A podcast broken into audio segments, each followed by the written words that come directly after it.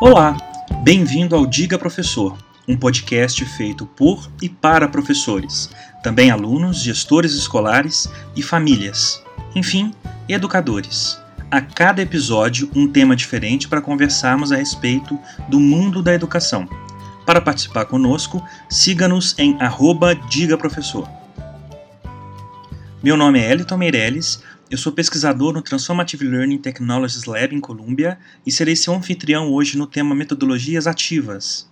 As metodologias ativas são estratégias de ensino que têm por objetivo incentivar os estudantes a aprenderem de forma autônoma e participativa, por meio de problemas e situações reais, realizando tarefas que os estimulem a pensar e debater, tornando-se responsáveis pela construção do conhecimento não por acaso, proporcionam a participação ativa dos estudantes no processo de ensino-aprendizagem. Neste modelo de ensino, o professor torna-se coadjuvante, permitindo aos estudantes o protagonismo. Como exemplos de metodologias ativas, podemos citar a educação maker, a aprendizagem baseada em problemas, a sala de aula invertida, gamificação, design thinking, entre outros. Agora gostaria de trazer para a conversa minhas queridas amigas professora Tati e Mari. E já inicio com duas perguntas. Por que utilizar metodologias ativas? Como começar a aplicar as metodologias ativas nas aulas? Diga, professora Tati. Bom dia, boa tarde, boa noite. Bom, eu penso que há diferentes caminhos para justificar a utilização de metodologias ativas. Dito isso, deixando isso bem claro, é, eu vou responder a questão a partir do propósito da educação brasileira, que é desenvolver plenamente o educando para o exercício da cidadania e do trabalho. Então, como é possível aferir se uma pessoa exerce plenamente o seu papel de cidadão? Obviamente, através das suas atitudes, comportamentos e ações no mundo, comparando isso com o que é esperado da sociedade como um todo. Falamos então de atitude, habilidade e conhecimento. E esses são justamente os componentes que fazem parte do conceito de competência. Então, como desenvolvemos competências pessoas? Já conversamos aqui, através de experiências de aprendizado nas quais o sujeito possa agir, evidenciando seus conhecimentos, habilidades e atitudes previamente adquiridos ou ainda adquiridos na experiência. São justamente esses tipos de experiências realizados em sala de aula que permitem que o estudante desenvolva as competências da Base Nacional Curricular ou das diretrizes curriculares nacionais, que são as competências que a sociedade necessita para sua manutenção e aprimoramento. E as metodologias ativas? Bom, como o professor Tom já colocou, essas são as estratégias de ensino e aprendizagem que proporcionam as experiências para os estudantes desenvolverem as competências. Então, a resposta curta para a pergunta por que utilizar as metodologias ativas é simples: para apoiar o desenvolvimento das competências nas pessoas. E como começar a aplicar metodologias ativas em sala de aula? Bom, eu penso que estudando alguns temas como competências, metodologias ativas e evidências de aprendizagem com o objetivo de conseguir verificar o desenvolvimento dessas competências. Uma vez que o docente entendeu esses conceitos e possibilidades, o próximo passo é colocar em prática todo esse aprendizado a partir de um projeto piloto. Eu recomendo também que o docente deseja iniciar essa experiência participe de algum grupo com maior conhecimento, maior repertório, ou ainda crie um grupo pequeno na própria escola para fazer essa troca de aprendizados sobre essa nova forma de trabalhar. Então, essas perguntas que colocou fazem todo sentido, porque algumas pessoas podem pensar que a escola é igual a tanto tempo e funciona. Afinal, estamos aqui, as tecnologias continuam a avançar, por que mudar? E a resposta está até na tua própria vivência, na vivência das pessoas. Gostava da aula de matemática, onde a obrigação era achar o valor de x? Ou quando, por exemplo, eu ensinava física no Brasil, havia um tópico de polias e roldanas, que era muito complicado para os meus alunos porque eles nunca tinham visto uma polia e uma roldana. Eram alunos da cidade que nunca tinham tido, por exemplo, um poço artesiano em casa, porque nunca tinham passado por obras em casa, porque viviam em apartamentos.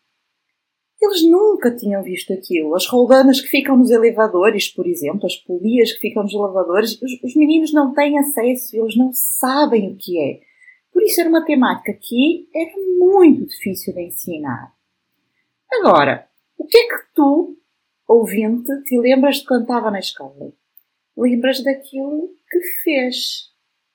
Quando eu fiz, quando eu fui, e mesmo a nossa vida social, os momentos que marcam são aqueles que nós fizemos, que nós vimos, que nós trabalhamos com um problema real. Por que não deixar os nossos alunos, por mais jovens que sejam, trabalhar com a realidade? E já a sua segunda pergunta, como iniciar, fazendo também um link com o nosso episódio passado, estudando e planejando. Um outro ponto muito importante do professor que usa metodologias ativas é aceitar que não vai ser ele o centro das atenções. Muitas vezes ele não vai ter as respostas todas para tudo e ele precisa aceitar que vai errar e vai errar à frente dos teus alunos. Porque muitas vezes nas aulas tradicionais o professor nunca erra, não é? Nunca há uma situação que o professor diga, ah, isto aqui eu não sei fazer, isso aqui aconteceu, eu não sei corrigir. Então aceitar o erro que não vai ser a primeira tentativa que vai correr perfeitamente, mas que vale, com certeza, vale a pena tentar e vale a pena mudar a estratégia de ensino que nós temos com nossos alunos. É interessante ouvir vocês falarem, porque de fato tem a ver um pouco com essa nossa experiência, como a Mari trouxe, é, enquanto alunos também, né? De, enquanto alunos, a gente queria outros tipo, outro tipo de de escola que não a tradicional, a gente queria aprender, aprender de outro jeito, como disse a professora Mari, o que fica na memória são momentos que não é aquela aula tradicional em que você está em movimento, em que você está ativo, já puxando um pouquinho essa, essa palavra das metodologias ativas. Mas quando a gente está ativo dentro do aprendizado, quando você está exercendo alguma coisa, seja uma reflexão, seja na construção de alguma coisa, isso é bastante interessante. A gente é, a Mari trazer esse ponto de, de olhar para as metodologias como aluno. Né? E talvez até isso também tenha feito com que a gente se tornasse professor e enquanto professor também né, buscasse, como disse a Tati, estudar outros tipos de metodologias e chegar em metodologias ativas, em chegar em maker, em chegar em, enfim, né, abraçar um monte de, de metodologias novas para tratar de, uma, de um tempo novo. Eu quero aproveitar fazer esse gancho para fazer mais uma pergunta para vocês. É, como é o processo de transformação das suas aulas para colocar em prática as metodologias ativas? Diga, professora Mari. Então, fui estudar por conta própria. Como falei já em episódios passados, me contrataram para aulas de robótica para crianças. Foi a minha primeira experiência como professora. Dei aulas de robótica a crianças dos quartos e quintos anos. Eu aceitei o cargo e fui. E fui buscando, fui estudando, fui planejando, as coisas davam errado, depois davam certo. Eu fui fazendo um bocado por intuição. Depois, no mestrado, que eu percebi que o que eu fazia tinha nome. A partir daí, fui aprimorando, conhecendo outras ferramentas. Já em Portugal é bastante diferente, porque as metodologias ativas são trabalhadas na formação inicial do professor. Por isso, o professor jovem chega na escola com uma bagagem, ainda que não seja uma bagagem totalmente prática, de sala de aula, mas chega com uma bagagem já bastante diferenciada. Muito bacana, professora Mariana. É sempre bom ouvir essas experiências de Portugal e compartilhar aqui. Quem sabe a gente muda um pouco a formação do nosso professor para garantir as metodologias ativas, né? Bom, no meu caso, não houve esse processo de transformação. Então, vou explicar um pouquinho para fazer sentido. Eu comecei a trabalhar com formação de professores para o uso de tecnologia. Então, as atividades elas já eram totalmente mão na massa, com o protagonismo absoluto do professor, que no caso era o meu aluno, então o protagonismo estudantil. Além disso, durante muitos anos eu trabalhei no desenvolvimento de sistemas e gestão de projetos. Então, quando eu entrei na sala de aula, automaticamente eu comecei a trabalhar, adivinha com o quê? com aprendizagem baseada em projetos e problemas. Eu penso que uma mudança significativa nos últimos anos foi utilizar a aprendizagem por projetos a partir do interesse dos estudantes. Certo. E na percepção de vocês, quais foram os principais desafios e o que fez a grande diferença para conseguir aplicar as metodologias ativas? Diga, professora Dati. Excelente pergunta, Tom. O maior desafio definitivamente é a cultura no caso, a mudança da cultura ou mindset dos professores, gestores, pais e inclusive alunos. Nós três, e provavelmente muitos professores, aprenderam, entre aspas, sentados em uma cadeira, copiando o que o professor escrevia no quadro ou escutando o que o professor dizia, com algumas poucas interações através de perguntas. Ah, e é claro, com muita prova escrita e algumas provas orais, eu lembro de várias. Todo esse contexto faz parte da nossa cultura e isso é realmente difícil de mudar.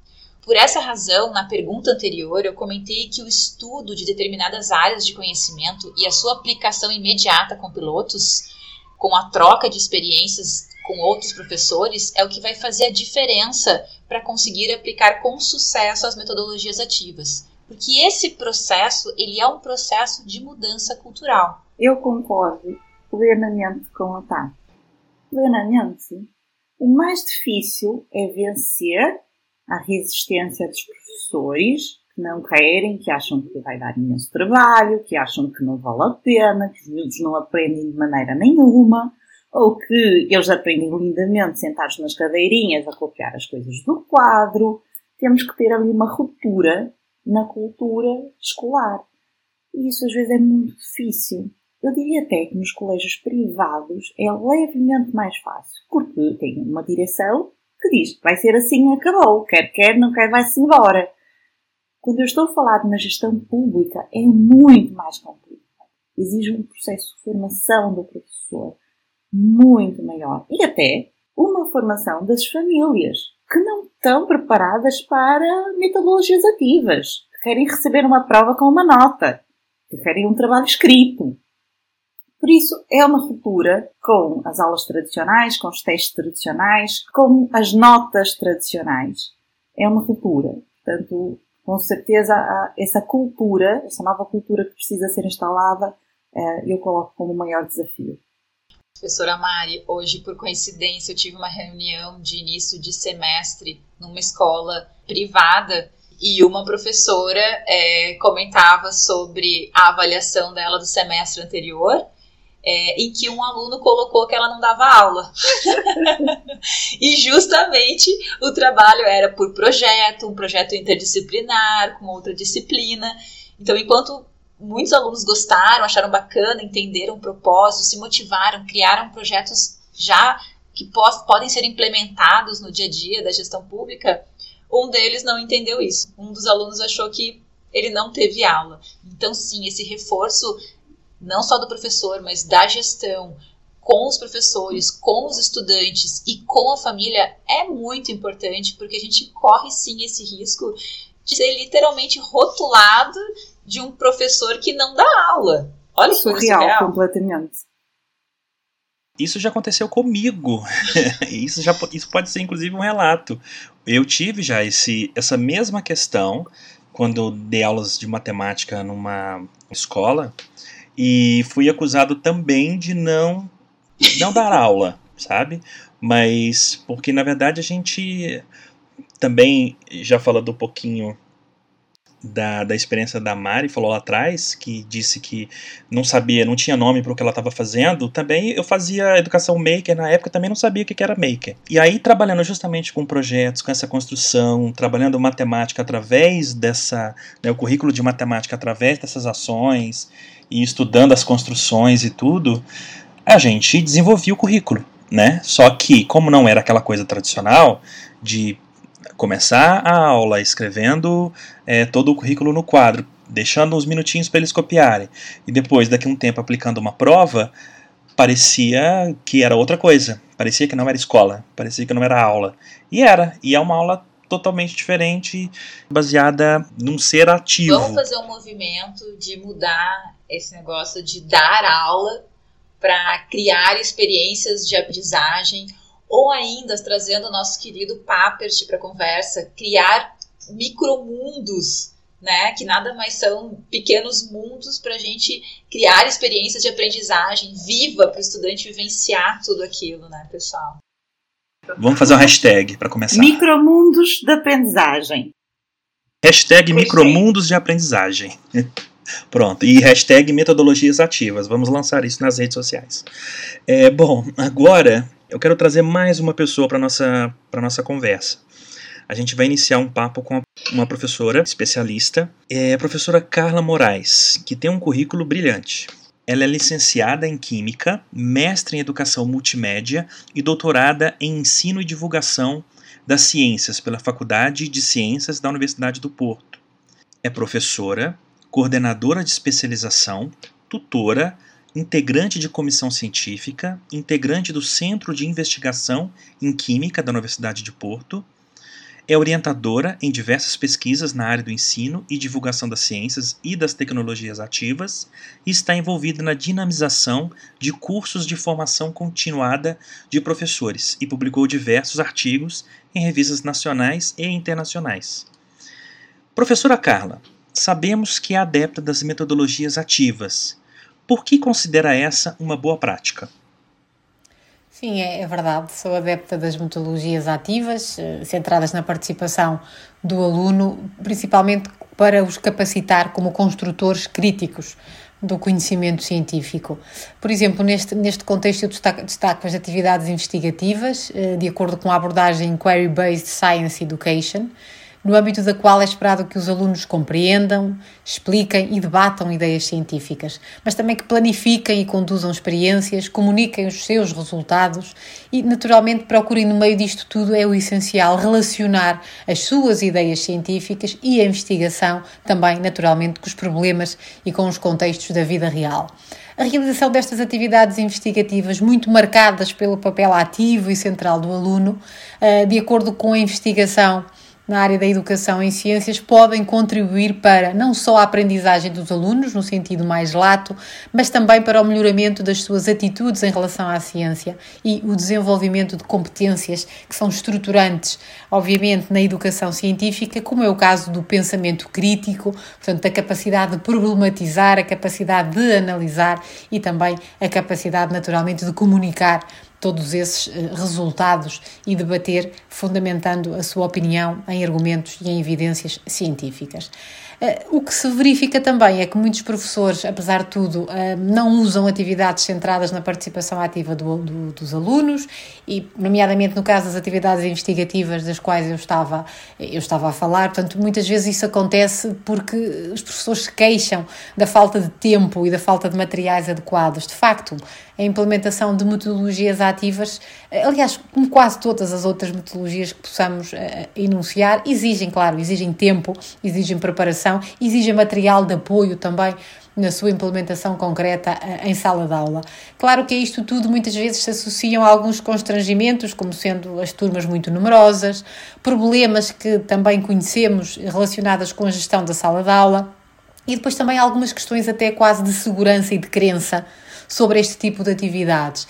E, portanto, muitas vezes a ideia uh, quase generalizada de que os alunos não são capazes de planificar ou não são capazes de conduzir atividades de investigação e que também estas atividades de investigação quando realizadas no laboratório, por exemplo, acabam por ser caóticas, consomem muito tempo, são dispersivas, ou seja, há aqui uma série de aspectos que, tendo, sabemos nós, obviamente, um, uma gênese concreta na experiência dos professores, carecem, claro, de ser trabalhadas, de ser otimizadas e é mesmo muito importante que quer a formação inicial, quer a formação contínua dos professores, eh, se procure, obviamente, eh, ajudá-los e capacitá-los na implementação cada vez mais eh, confiante e cada vez mais, digamos assim, expressiva das metodologias ativas em sala de aula.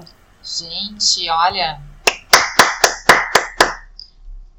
Adorei a fala. A gente pode convidá-la para algumas formações de docentes aqui para o Brasil, pelo amor de Deus. Porque sensacional. Ela, em poucos minutos, trouxe diversos elementos relevantes, né? É, sou completamente adepta das atividades investigativas. Ela vai, como a professora falou, vai desenvolver diversas competências relevantes, né, para a formação do sujeito para a sociedade, para o mundo de trabalho. E uma coisa que eu concordo com a professora e que eu percebo isso muito nos docentes é essa ideia generalizada de que os estudantes não são capazes de realizar atividades investigativas. E não só isso, que eles não são capazes de resolver os problemas reais do mundo. E aí nós professores acabamos por criar problemas fictícios, né? Que nem o Tom trouxe um dia num podcast das laranjas, né? Laranja para cá, laranja para lá, de amigos, né? Mas eu quero das laranjas para todos os meus amigos. e a gente cria esses problemas fictícios enquanto existem problemas reais, relevantes na própria casa do estudante, no bairro dele, na escola. E ele tem sim competência, ele tem sim condições de resolver em grupo, de forma coletiva, com seus colegas, com o apoio, com a condução, com a facilitação do professor.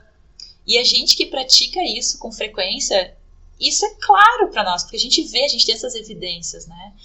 Então, sensacional a fala da professora.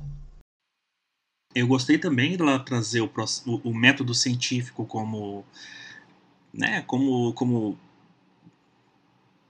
ser um método pedagógico também para se ensinar, para trabalhar dentro das salas de aula, porque ele é um método investigativo, ele é um método que faz refletir, ele é um método que trabalha o erro, uh, que entende que o erro faz parte do processo, enfim, tudo que a professora Carla também já brilhantemente é, relatou aqui, né?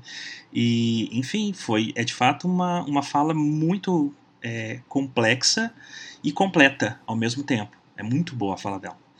Uh, eu vou trazer mais um pouquinho da fala dela então. Professora Carla, para usar uma metodologia ativa, é preciso o uso de tecnologia no computador, tablet e internet? Bom, na verdade, se me pergunta um, se para usar uma metodologia ativa é um requisito ter computador, tablet e também acesso à ligação à internet, eu diria que, para responder de uma forma muito pragmática à sua questão, a resposta é absolutamente não. Ou seja, não é preciso ter computador, ter tablet ou ter ligação à internet para poder usar uma metodologia ativa. Nós podemos perfeitamente envolver os alunos em projetos, em atividades de resolução de problemas, em atividades de roleplay, de debate, sem que isso, claro, careça necessariamente um suporte digital. Contudo, também é verdade que determinadas atividades podem ser beneficiadas, podem sair enriquecidas se efetivamente tivermos este suporte digital. Por exemplo, se pensarmos nos projetos de ciência cidadã, que têm interesse para a educação em ciências, ou seja, quando falamos aqui em projetos de ciência cidadã, estamos a falar na participação ativa dos alunos em iniciativas científicas autênticas e que decorrem em contextos do mundo real. Eh, claro que aqui sabemos, por exemplo, que o uso generalizado das tecnologias, e se quisermos até no caso particular das tecnologias móveis, como os smartphones, tem permitido efetivamente que os alunos que estão envolvidos nestes tipos de projetos passam a ter um acesso constante a microcomputadores equipados com sensores. Claro que estas aplicações móveis, quando pensadas e quando, por exemplo, contextualizadas no âmbito dos projetos de ciência cidadã, são uma forma bastante interessante, por exemplo, de ultrapassar obstáculos de localização e de tempo e são muitas vezes extremamente relevantes para tarefas associadas à investigação científica. Por exemplo, a implementação destas aplicações móveis pode ajudar os participantes em projetos de ciência cidadã a contribuir com observações em tempo real.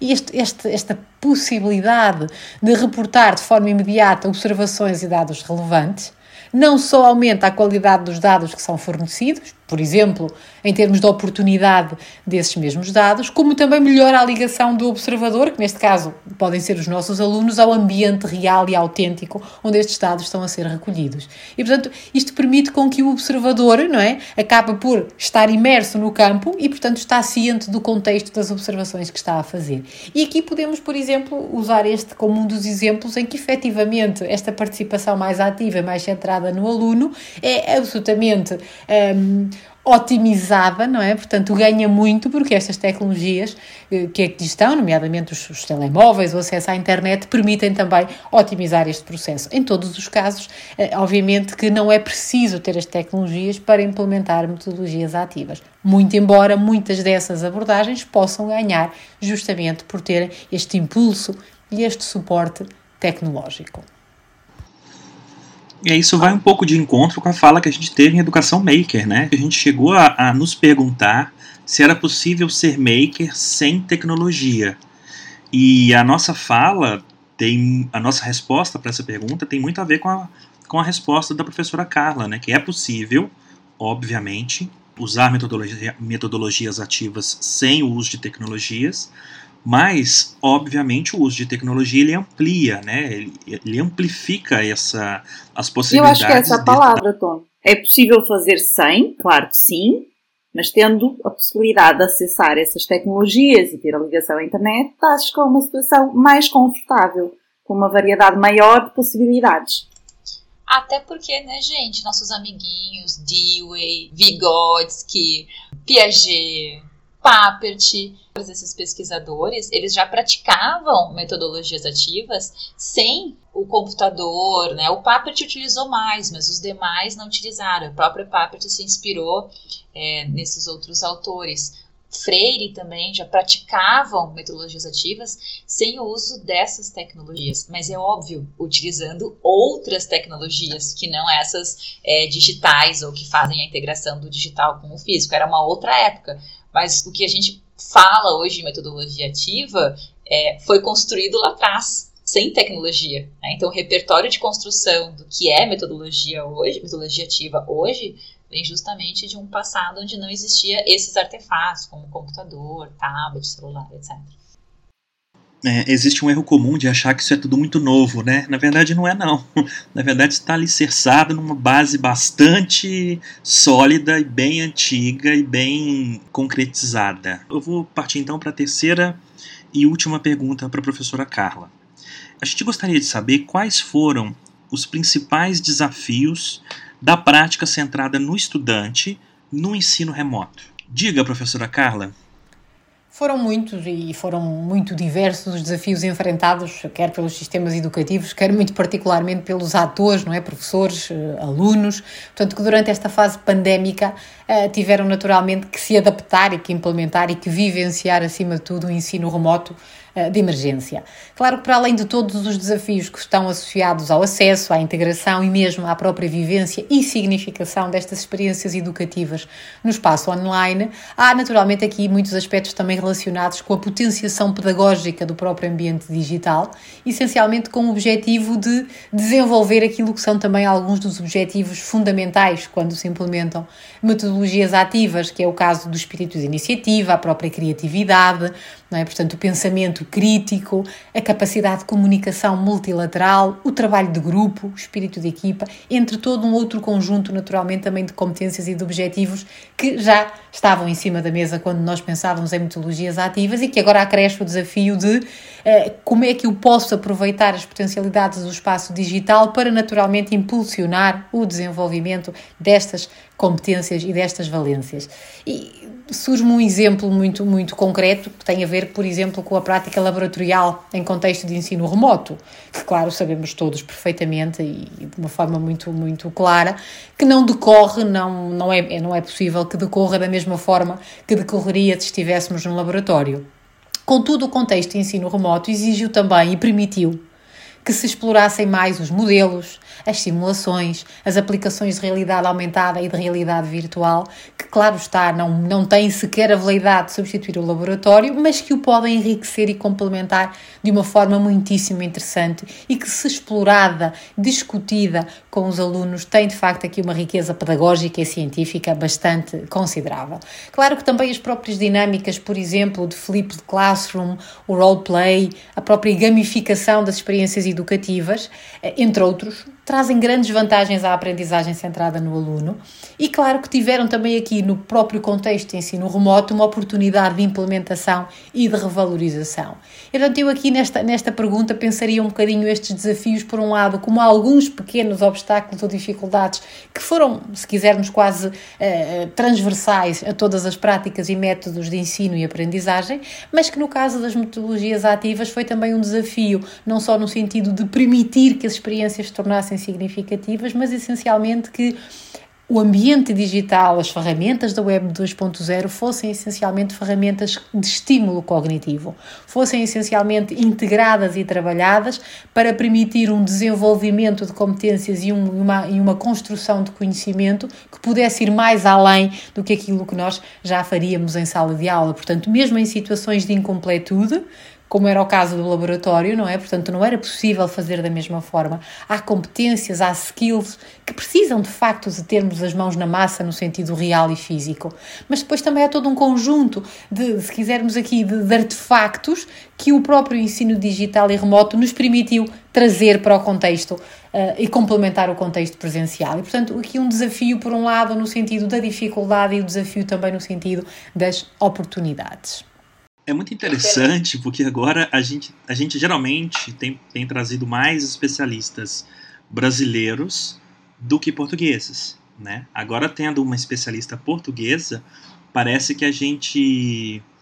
É, porque a gente sempre ouviu um cenário brasileiro na discussão, e agora a gente tem esse olhar de ver um cenário português. Eu não sei a impressão de vocês, mas eu tive a impressão de que pelo menos pelo cenário que a professora Carla escreveu e tudo, o cenário português é mais. é melhor, se apresenta melhor do que o cenário brasileiro.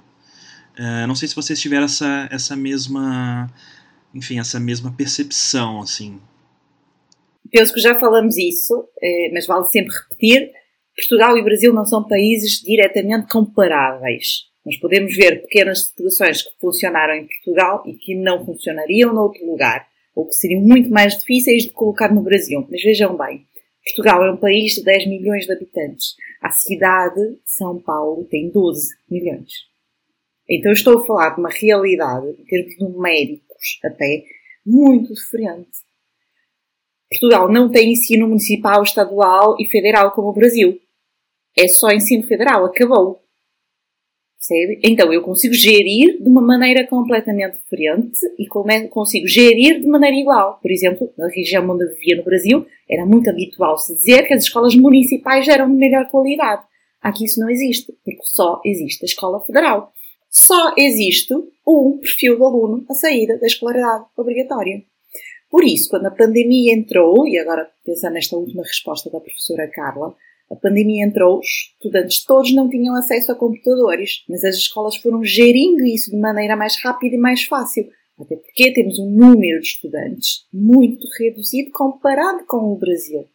Muitas escolas conseguiram se autogerir e mandaram para casa dos seus estudantes os computadores das salas de computadores, os computadores dos laboratórios. Porque aqui em Portugal toda sala tem um computador. Nas escolas públicas, ok? Todas as salas têm um projetor. Então é uma realidade muito diferente. E eu confesso que a primeira vez que alguém me dizia, ah, mas Portugal tem atividades laboratoriais obrigatórias de física e química, eu dizia, isso não vai acontecer nunca. Não vai ter material na escola.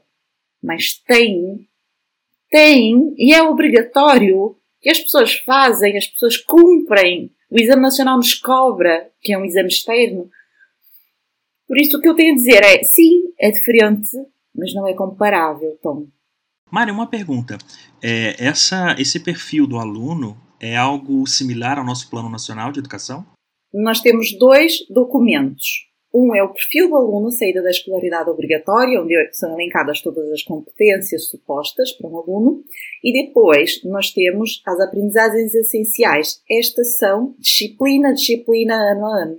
É BNCC, tipo a BNCC, nossa. Por exemplo, muito semelhante à BNCC. E nas aprendizagens essenciais nós temos, por exemplo, aqueles verbos da taxonomia de Bloom que nos indicam a profundidade que eu devo trabalhar cada um dos tópicos. Novamente, já falamos aqui muitas vezes, ele dizem o que, não o como. Exato, que nem a nossa BNCC. A nossa BNCC também fala o que e deixa bastante aberto o como. E aí é justamente o que a professora Carla trouxe. O grande desafio foi pensar desenvolvimento de competências com metodologias ativas no ambiente remoto no ambiente online. Porque fora disso, já, já acontecia, já acontece. É claro que a gente sabe de que não acontece 100%, que tem as resistências, tem ainda mudança cultural. Sabemos disso que em Portugal também é assim como é no Brasil. Mas o grande desafio é, foi justamente refletir em como vamos desenvolver todas essas competências agora usando esses artefatos digitais e não tendo é, o espaço físico. Porque uma coisa é você desenvolver competências no físico, no físico usufruindo do digital. Outra coisa é apenas do digital. Isso realmente é desafiador. Sim. Bom, agora a gente vai para o nosso momento marcante. Eu adoraria ouvir de vocês alguma experiência que tenham com metodologias ativas. Diga, professora Tati. Hoje eu vou compartilhar uma experiência que foi bastante frustrante para mim com o ensino médio da rede pública. Quando eu trouxe para os estudantes é, a possibilidade de trabalhar por projetos pensando no que eles quisessem, no sonho deles, no que eles quisessem desenvolver. Eu utilizei a Educação Maker como base e solicitei que os estudantes investigassem a respeito de algum sonho, de algum desejo, para então produzir aquilo, criar aquilo, construir. É, eu lembro que na época eu acompanhava os projetos de perto, fornecia feedback constante, mas eles dispersavam demais, era impressionante. Não havia motivação para trabalhar no seu próprio sonho e desejo. E isso me impactou demais. E ao final da disciplina não, não foram criados os artefatos, mas é, eles conseguiram fazer uma boa pesquisa sobre o sonho e, ou o desejo deles e indicaram como que eles colocariam em prática é, em uma forma de rascunho de um planejamento. Então essa foi uma experiência bastante frustrante da utilização de metodologias ativas. Eu vou compartilhar uma experiência uh, num colégio que eu trabalhei e havia lá um professor de física com anos de casa e anos de prática letiva. E eu, não é? Assim, mais novita, sem grande experiência de sala de aula, na altura devia ter para aí dois ou três anos de experiência. Eu falava com ele sobre algumas ideias que eu tinha, experimentos, atividades práticas, e se fizermos isso, e ele sempre recusava. E ele dizia: quando tu te veres 20 anos de sala de aula, debatemos esse assunto. Isso é o tipo de argumento que não tenho. Como é que tu vai responder? Quando eu tiver 20 anos da sala de aula, tu vais ter 40. Vais estar sempre à minha frente. E eu realmente ficava sem resposta. E aceitei aquela situação por algum tempo. Porque, afinal de contas, ele era o coordenador da disciplina eu tinha que estar, eu estava abaixo dele e, e era isso. Então, passado um tempo, eu comecei a ganhar algum espaço na escola e comecei a fazer tudo sozinha. Tudo sozinha. Organizar atividades laboratoriais. Eu tinha que construir uma parte do projeto, construía, ficava horas a mais, ficava à noite no colégio, mas fui ali construindo. E uma vez sair de uma aula e foi até por acidente, mas olha, encheu o meu ego. Um aluno saiu falando que a aula tinha sido incrível e que ele nunca tinha tido uma aula assim. Que era tão simples. E pronto, olha, eu olhei para ele, acenei, tipo, olá, aham, uh -huh, e me fui embora, não é? A minha vida! Porque se ele tinha 20 anos de experiência, eu tinha 3 anos, não importa, mas eu tinha ali um feedback de um estudante a dizer na cara dele que tinha gostado. E isso, pá, isso enche os olhos, ver o, o brilho nos olhos de um aluno é aquilo que enche os olhos e a vida de um professor. A minha experiência, ela tem a ver um pouco com as falas que já tiveram aqui. Quando eu trabalhava também no ensino público e trabalhando com metodologias ativas, eu tive a experiência dos pais é, de alguns pais dizendo que, enfim, eu não estava dando, não estava, né, ministrando aula direito, porque os cadernos não estavam cheios de anotação de quadro, esse tipo de coisa. A gente estava trabalhando com projetos, então a gente fazia muita pesquisa, a gente construía muito, a gente fazia muitos cálculos e anotações que eram importantes. Um pouco a ver também com a fala da professora Carla com o método científico. Mas a gente tinha anotações, obviamente, mas a gente não tinha aquele caderno cheio de, né, de escrita do quadro. E eu lembro que a direção da escola ficou muito a meu favor. O que até me assustou. Eu já estava esperando que ela fosse contra. Né, porque, como a Mari mesmo diz, geralmente é, a, né, os professores mais experientes não têm tanta vontade de mudança, enfim, isso bem gene, sabe, genericamente falando. Mas... Até porque, né, Tom, a gente teve orientadores, Fernando Almeida e Valente, né, que, pelo amor de Deus, são, são super antenados, atualizados e nos ensinam a esse, essa educação ativa, né. Ai da gente se não, se não praticar, né. Mas, enfim, eu fiquei, assim, é, surpreendentemente feliz com a posição da né, da, da direção com relação às aulas e tudo, e a trabalhar com make, a trabalhar com projetos. E foi interessante, porque na, na reunião de pais em que aconteceu essa. Enfim, que aconteceu esse questionamento, é, logo na reunião seguinte, a direção pediu que eu apresentasse o projeto, e eu apresentei o projeto dos filhos deles e tal. Isso foram uns três ou quatro pais que fizeram esse, uma certa né, uma certa a, aversão ao projeto. E eles também estavam presentes. E aí eles puderam entender de fato o que, que era o projeto e o quanto a, as crianças estavam se desenvolvendo assim dentro, da, dentro do currículo de matemática. Mostramos algumas, algumas construções na época para eles. Eram construções de catapultas então, assim, a gente trabalhava um monte de currículo de matemática, desde função, porcentagem, a gente trabalhava um monte de coisa. E ficou essa experiência, sabe? Ficou essa, essa vivência da direção batendo o pé e dizendo: não, o professor está fazendo o trabalho dele e está fazendo de maneira correta. Vamos dar uma olhada, né? Vamos apresentar para os pais, então, o que é o trabalho, para eles entenderem, porque não pode ser uma briga, né? Tem que ser um processo de convencimento. E foi o que a direção. E eu totalmente perdido. Eu era moleque, eu devia estar no meu primeiro ou segundo ano de, de é, docente. Então, assim, eu, moleque, não saberia o que fazer. E a direção soube, soube na, na, através do diálogo com os pais e mostrar o projeto.